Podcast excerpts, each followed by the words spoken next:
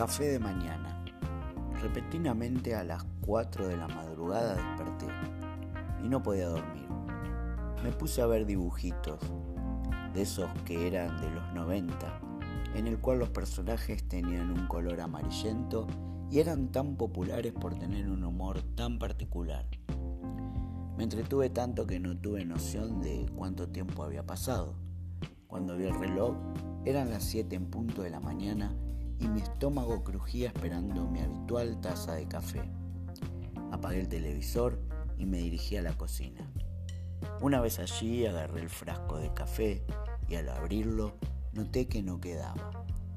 Esperando a que la tienda abra para comprarlo, mi estómago no paraba de sonar a falta de ese maldito café.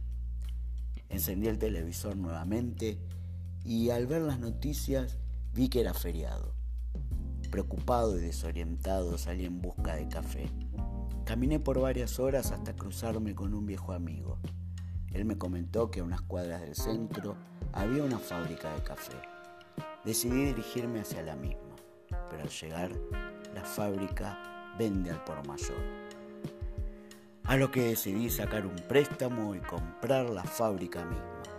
Volví a mi hogar y me di cuenta que olvidé mi café sobre la mesa de mi nueva fábrica.